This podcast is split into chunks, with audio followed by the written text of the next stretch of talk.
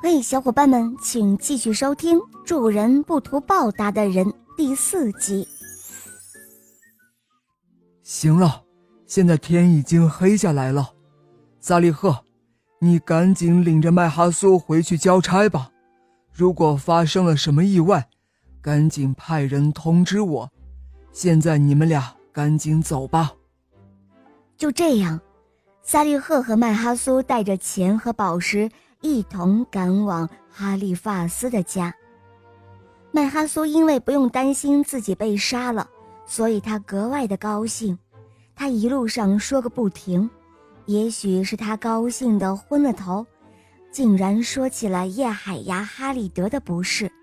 他说：“叶海牙哈利德是个市侩小人，别看他现在人缘挺好的，那是他拿钱笼络人心的缘故。”如果有朝一日他变成了穷光蛋，我相信他会失去所有的朋友的。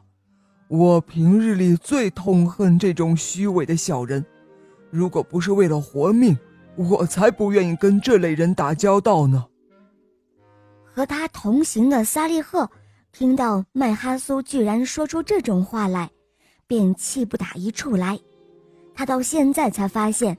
麦哈苏原来是一个忘恩负义的小人，他停住了脚步，用手指着麦哈苏骂道：“住口！麦哈苏，你这个无耻的小人！叶海牙哈里德为了救你一命，四处的借钱，现在你竟然说起他的坏话来了！你真是一个忘恩负义的小人！